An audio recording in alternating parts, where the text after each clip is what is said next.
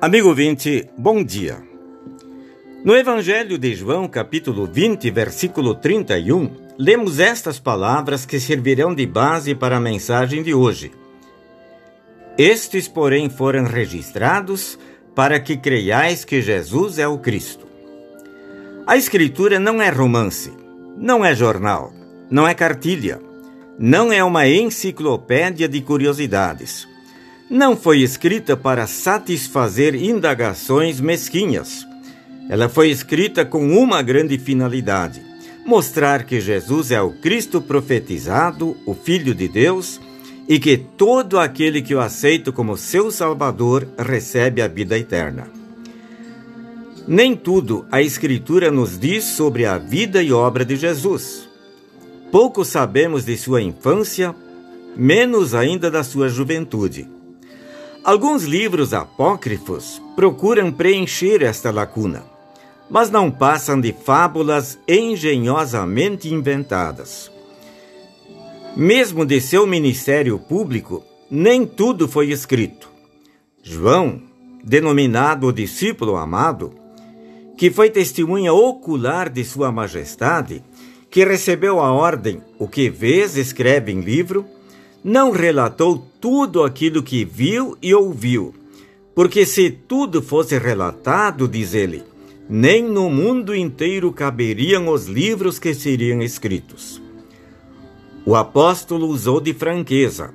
Não lhe foi possível registrar todos os sinais, todos os milagres e todos os sermões que Jesus realizou e proferiu. João fez uma seleção dos milagres, e estes ele anotou. O apóstolo sabe que não seriam os muitos sinais que salvariam a humanidade, mas unicamente aquele que os realizou é poderoso para remir e resgatar os que estavam sob o jugo da lei.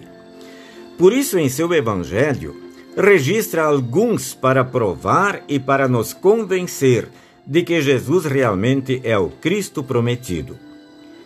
Tendo apresentado Jesus como sendo o Messias, o Filho de Deus, o apóstolo dá mais um passo, dizendo que todo aquele que o aceitar como seu Salvador terá a vida eterna.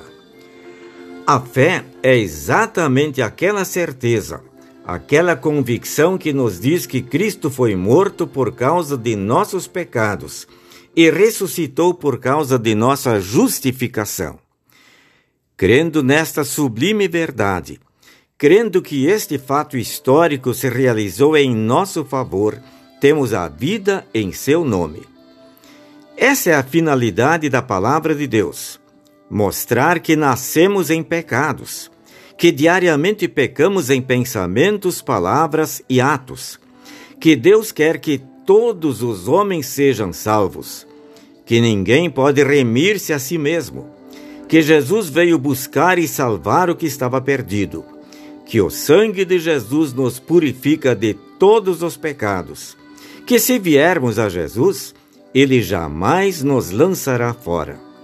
E isto serve de grande consolo para nós. Ore comigo. Senhor, eu creio no teu evangelho, em tua pessoa e em tuas obras. Amém. Desejamos uma semana muito abençoada para todos.